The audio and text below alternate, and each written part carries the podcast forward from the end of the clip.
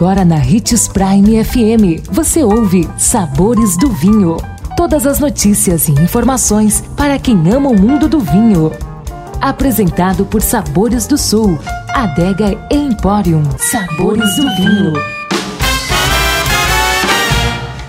Olá, uma ótima terça-feira para você. Eu sou Marlon Menegatti, sommelier internacional da adega Sabores do Sul, e estamos começando mais um Sabores do Vinho. Em nossa série de O que não devo fazer ao degustar um vinho, vamos responder a pergunta da nossa ouvinte Kátia, que gostaria de saber se ingerir outras bebidas fortes antes ou durante a degustação prejudica o vinho.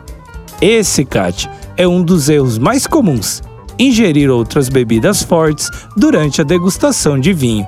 Ao degustar vinho, qualquer outro elemento pode acabar prejudicando sua experiência.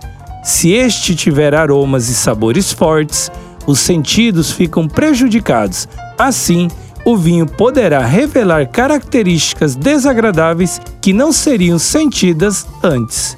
Por isso, evite ingerir destilados, cafés ou chás pouco antes ou durante a degustação.